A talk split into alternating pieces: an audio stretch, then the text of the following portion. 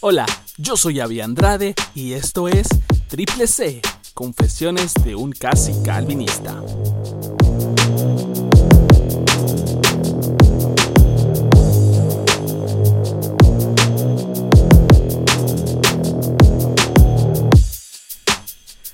¿Qué tal? Mi nombre es Avi Andrade y esto es Confesiones de un casi calvinista, donde hablamos acerca de lo que me costó, de mis obstáculos o de, los, de las ideas que tuve que cambiar y de las eh, percepciones que tuve que cambiar bíblicas de una doctrina a otra, es decir, de una denominación a otra, o como le suelen llamar, de arminiano a calvinista.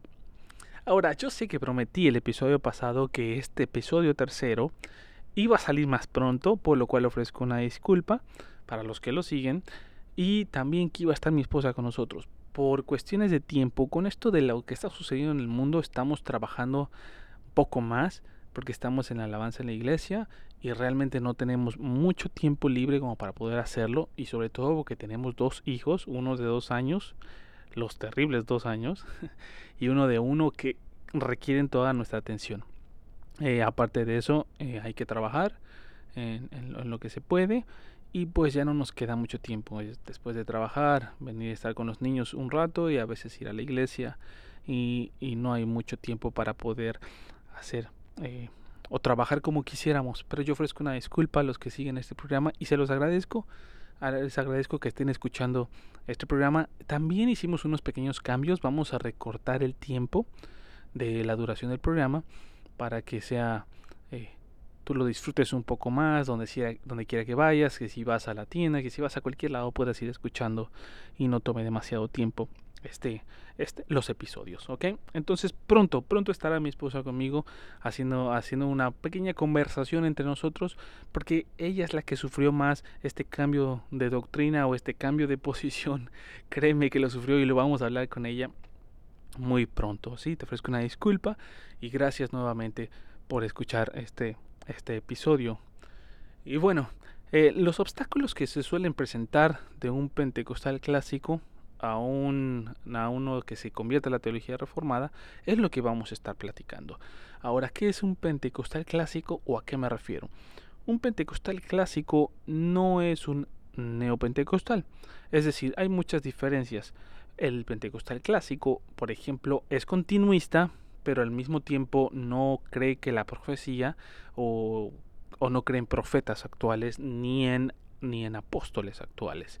Entonces creen que Dios de alguna forma sigue hablando personalmente, pero eh, no a través forzosamente de, de, una persona. Creen que es, que es de la Biblia o a ti directamente, pero no ya como en el Antiguo Testamento a través de profetas o a través de apóstoles no, no suelen declarar, no suelen decretar ese tipo de cosas que se le conoce a los neopentecostales. Son continuistas en el hablar de lenguas, pero no son eh, de caerse al suelo o de, de, pareciera que eh, las, convulsiones, este tipo de cosas, no son así. Ellos no suelen practicar esto, ellos son más, más clásicos, más eh, tranquilos en ese aspecto. Son de personas sentadas, con velo, mujeres de falda, sí. A veces separados hombres y mujeres. Y no danzan tampoco, no hay mujeres enfrente danzando. Es un poco más tradicional el asunto. Eh, los, las personas, o es un requisito al que va a predicar usar traje, eso sí. Y es un poco más ordenado en ese aspecto. Entonces, ese es el, el pentecostalismo del que yo vengo. No vengo de algo eh, exagerado. Ahora, eh, sí también hay diferencias en doctrinas porque prácticamente son arminianos y la, teología reformada es prácticamente un corte calvinista. Ahora se le dedujo así por las, por las posiciones que defendió Jacobo Arminio y por las posiciones que defendió Juan Calvino. Ahora, vamos a hablar un poquito acerca de estas diferencias. Empezamos el episodio pasado a hablar acerca de lo que es la depravación total en el hombre y vamos a hablar un poco de la diferencia entre la posición calvinista y la, y la posición arminiana. La posición arminiana cree que el hombre murió espiritualmente al, al, Adán y Eva pecar y decidir violar la orden de Dios de no comer de cierto árbol, pero que aún así quedó cierto, ah, no sé si le podrían llamar eh, la la conciencia, pero quedó algo de bueno en el hombre, quedó un punto vivo. Por ejemplo, está 99% muerto, pero hay un punto vivo que hace que puedas elegir a Dios en el momento que se te presenta. ¿No? Por lo tanto, creen que el, que el hombre tiene la posibilidad de acercarse a Dios. A lo contrario del punto calvinista, donde dice que el hombre está 100% muerto, no puede venir al Señor a menos que el Señor le hable y usan hay muchos versículos que pueden avalar esta posición y uno de los que a mí me encanta es, por ejemplo, eh, Jesús, perdón, hablándole a Lázaro. No, es una es una interpretación o es una alegoría bastante buena, una historia y algo que pasó realmente acerca de lo que realmente pasa en el corazón de alguien que está muerto espiritualmente para traerlo a vida. Jesús hablándole a Lázaro, Lázaro es un muerto total, no es que esté 1% vivo, él no puede obedecer órdenes a menos que Jesús, que dijo yo soy la resurrección y la vida, él le hablara y le dijo Lázaro, ven fuera. Y eso es lo que hace en el corazón del incrédulo el Espíritu Santo hablando cuando escucha la, la palabra de, Dios, ¿no? Que la fe viene por el oír y el oír por la palabra del Señor. Entonces, uh, creen que esta decisión, los arminianos creen que esta, que esta decisión la puedes tomar tú y solo tú, mientras que el calvinista, el dice no puedes tomar tú la decisión si no es el Espíritu Santo que va cambiando tu corazón. Primero el Espíritu Santo tiene que trabajar en tu corazón e ir cambiándolo el momento a hacerte nacer de nuevo. Escucha el orden, hacerte nacer de nuevo entonces viene la fe y el arrepentimiento. La fe para que pongas en Cristo Jesús y el arrepentimiento de tus pecados. Primero tiene que haber regeneración o, eh, regeneración precede a la fe. Esa es la posición que calvinista, mientras que el arminiano dice no, eh, nosotros creemos que tú, tienes que poner tu fe en el Señor para, para, para entonces nacer de nuevo. Ahora, cuando yo escuchaba esta posición calvinista, ¿no? Eh, me empecé a cuestionar muchas cosas.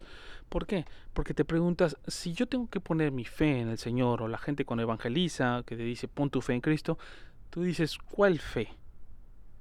¿Por qué cuál fe? Porque el ser humano tiene un tipo de fe, un tipo de fe con el que podemos hacer planes para el día de mañana, por ejemplo. Mañana, mañana podemos hacer planes de qué comer, de qué vestir, a dónde ir, a dónde no ir. Y esas pequeñas decisiones requieren cierto tipo de fe porque necesitas estar seguro de que vas a estar viviendo para empezar. Nadie tiene la vida comprada, nadie puede decir yo viviré hasta los 80, 90 años, 100 años. Nadie puede decir siquiera mañana si sigue viviendo. Sin embargo, seguimos haciendo planes y eso requiere cierto tipo de fe. ¿No? Vamos en nuestro auto, como lo escuché una vez de alguien, y, creemos que los semáforos están sirviendo. Eso es un tipo de fe. Creemos que el semáforo que en mí está en siga, en el otro está en deténgase. Porque si no, pues yo me paso y si creyendo que el semáforo está bien, no me bajé, dice esta persona, no me bajé a revisar si el semáforo está bien o no, si está arreglado o no, si está bien computado o no. Sin embargo, yo estoy actuando creyendo que están sirviendo bien. Eso requiere cierto tipo de fe. ¿No? Entonces, este tipo de fe humano es el que tengo que poner en el Señor. ¿O, qué, tipo de fe necesito? Ya que en Gálatas 5:22 vemos los frutos y uno de la parte del fruto, o vemos el fruto más bien, porque lo menciona como uno, y me gusta a veces imaginarlo como una naranja que tiene nueve gajos, ¿no? Entonces uno de ellos es fe. ¿Será que esa es la fe necesaria para salvación? Porque la fe que yo necesito poner en el Señor no es la humana, es la fe que viene al escuchar la palabra de Dios. Es esa fe. Por lo tanto, el Espíritu Santo tiene que empezar a, trabajar en mi corazón primero para entonces crear la fe necesaria que yo voy a poner en el Señor. esa, el Espíritu Santo tiene que ir transformando mi corazón renovando mi corazón, hacerme nacer de nuevo para que entonces la fe que necesito poner en el Señor Jesucristo yo la tenga lista para poner en el Señor Jesús. Por eso creo que la posición eh, calvinista va un poquito más Y yo lo dije desde un principio, más razonable. Y, el razonamiento del que hablo no es razonamiento humano porque no tiene lógica en cierto punto si tú lo razonas humanamente, pero tiene lógica razonándolo en la forma de la Biblia. El razonamiento bíblico es muy diferente al razonamiento eh, humano, donde, donde nuestra capacidad es, es, limitada, limitadísima. Para nosotros tiene que haber un principio para que algo tenga un final. Sin embargo, Dios es eterno y no lo comprendemos. A veces no comprendemos cómo es que Dios es, Dios es eh, uno, pero al mismo tiempo son tres, pero son uno. Eso, eso también es un poco incomprensible. Eh, pero debido a nuestra mente finita, alguien me dijo por ahí, tú no puedes explicar lo que es en sí la Trinidad, pero puedes explicar eh, lo que es cada persona, pero al mismo tiempo es Dios uno es uno solo, Dios es uno solo, entonces es ese tipo de cosas, ¿no? ese tipo de razonamientos que el ser humano no puede por sí solo en nuestra, en nuestra mente finita. Mientras que en el razonamiento de Dios es algo lógico. Por lo tanto, para mí también esto tiene sentido. ¿no? Te platicaba que la, otra, la, vez pasada, que yo estando en, en, acostado una vez, le platicaba a mi esposa, hey, eh, el Espíritu Santo tiene que empezar a actuar desde antes en una persona para traerlo arrepentimiento. ¿Desde cuándo empieza a trabajar? No creo que inmediatamente está escuchando la palabra de Dios y ¡pum! hace el cambio y decídete por Cristo.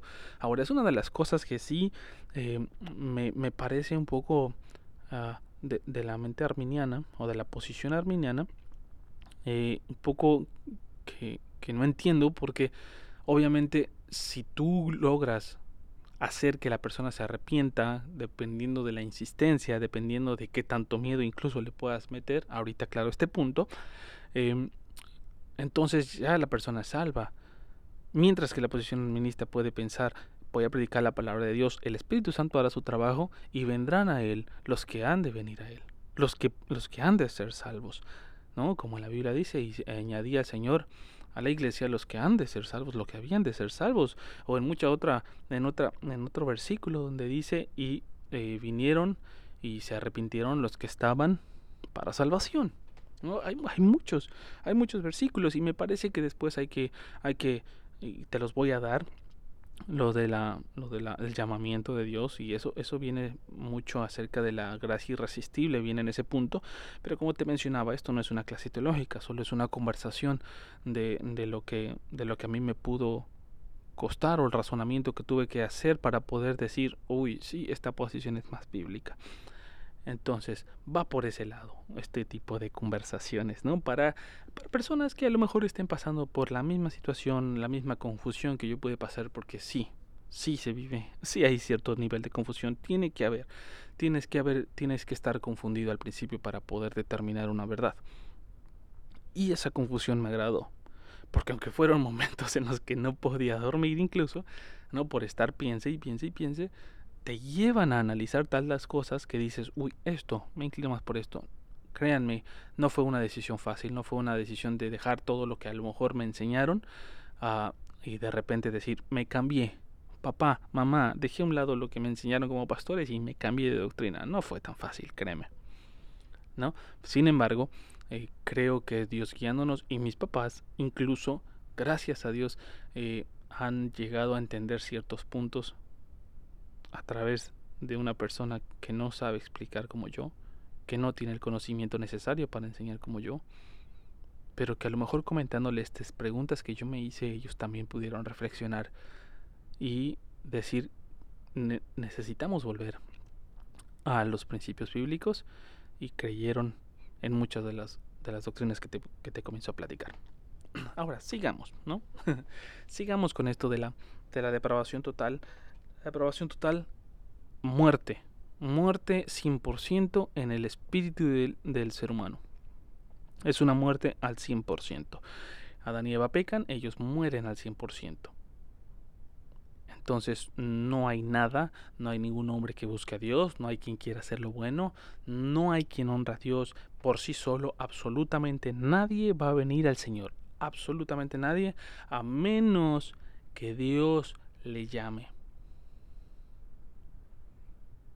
Y todos, a partir de Adán para acá, estamos en esta maldición, en esta muerte.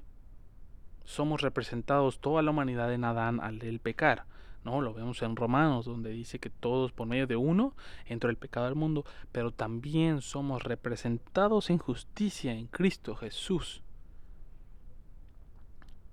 Y es, es increíble, es, es muy bueno entender que mi salvación no dependió de mí en ningún momento, ni siquiera en una decisión que pude haber tomado. Mi salvación depende, depende 100% del Señor, quien me llamó, quien, y, y esto lo voy a decir así con el versículo, quien me conoció, quien me llamó, quien me justificó y me glorificará. O me glorificó. ¿No? Está el versículo este en Romanos, donde dice que a los que antes conoció, a estos también predestinó, a los que predestinó, a estos llamó, a los que llamó, a estos justificó, y a los que justificó, a estos glorificó. Y este versículo, estando en, en pasado, hace que toda la salvación del ser humano dependa 100% del Señor. Por eso en nuestra muerte espiritual no podríamos venir a Él a menos que el Espíritu Santo hiciera una obra de regeneración en nuestro corazón para poder voltear a Cristo y poner nuestra fe o la fe que Él puso en nosotros en Él mismo. Todo es de Dios y todo vuelve a Dios. Y bueno, muchas gracias por escuchar esta pequeña conversación. Repito, nuevamente disculpa el hecho de que no hemos estado muy presentes o no he estado muy presente o semanal como me gustaría hacerlo. Pero pronto, pronto estaremos semanal, pronto se aliviará un poco la carga de esto, porque pues como grupo de alabanza tenemos que estar en grabaciones para lo que va a salir el domingo, entonces tenemos que estar ahí, tenemos que estar editando, tenemos que estar haciendo la música, todo.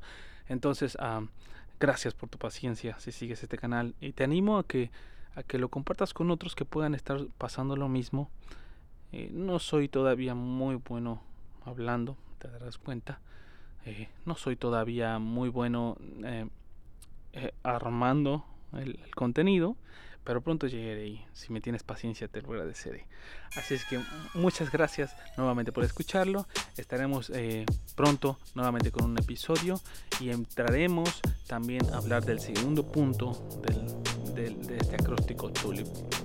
¿ok? No te lo voy a contar ahorita. Lo escucharás el próximo capítulo.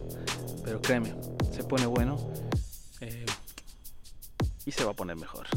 Dios te bendiga, cuídate mucho.